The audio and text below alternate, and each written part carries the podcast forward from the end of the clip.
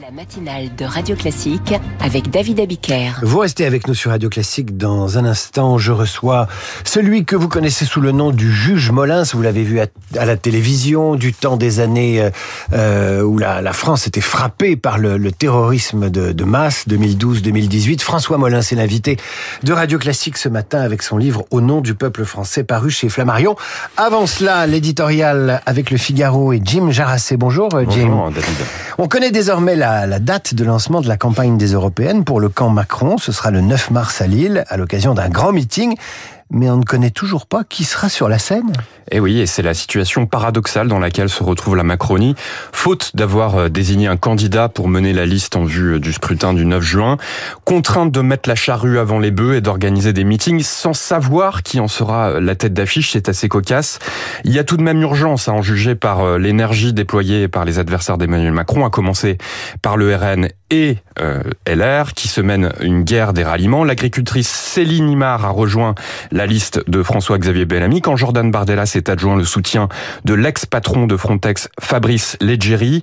Moment fort de cette campagne qui débute, le salon de l'agriculture sera le théâtre la semaine prochaine d'un affrontement à distance entre toutes les têtes de liste, sauf donc celle de la Macronie. Euh, des noms circulent, hein, pourtant, celui de Valérie Ayer, euh, eurodéputée macroniste et justement euh, agricultrice, ou de la députée Maude Bréjon, mais aucune certitude pour l'instant. L'enjeu du scrutin du 9 juin est pourtant fort pour le chef de l'État, on ne le rappelle pas assez souvent, mais il s'agit de sa dernière campagne nationale, les prochaines échéances jusqu'à 2027 étant locales. Mais alors pourquoi diable Emmanuel Macron prend-il autant de temps pour faire son casting? Alors il y a plusieurs facteurs euh, d'explication. Structurelle d'abord, Emmanuel Macron et son entourage fonctionnent par séquence. Au feuilleton de la loi immigration a succédé celui de l'interminable remaniement puis la crise agricole a accaparé les esprits au sommet de l'État. Pas de place donc pour les européennes.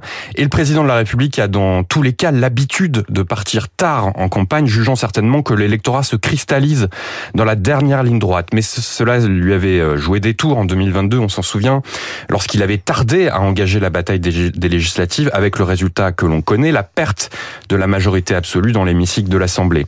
Des facteurs plus personnels peut-être ensuite qui tiennent à sa construction politique. En bon self-made man, euh, Emmanuel Macron veut avoir la main sur toutes les décisions au risque de tomber dans le micro-management. Vous avez forcément déjà croisé dans votre carrière mmh. ce patron qui veut tout contrôler dans les moindres détails au point d'oublier de prendre les décisions qui comptent vraiment. C'est le syndrome auquel s'expose le président. Alors, euh, ces troupes s'en agacent, évidemment, notamment chez les partenaires de la majorité comme Horizon. Oui, il faut dire qu'elles euh, ont déjà été euh, passablement échaudées par les atermoiements du remaniement. Alors la, la grogne monte dans les rangs des macronistes qui voient leurs adversaires avancer. Édouard Philippe a jugé idiot dans les colonnes du Figaro de prendre un tel retard, c'est assez fort.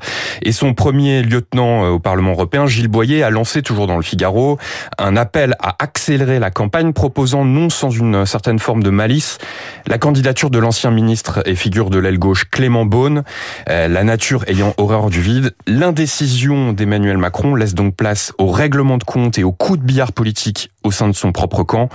Et pour une fois, il ne peut s'en prendre qu'à lui-même. Éditorial signé Jim Jarassé à retrouver sur le Figaro.fr et l'appli Radio Classique. Jim, je vous dis à demain. Bonne journée.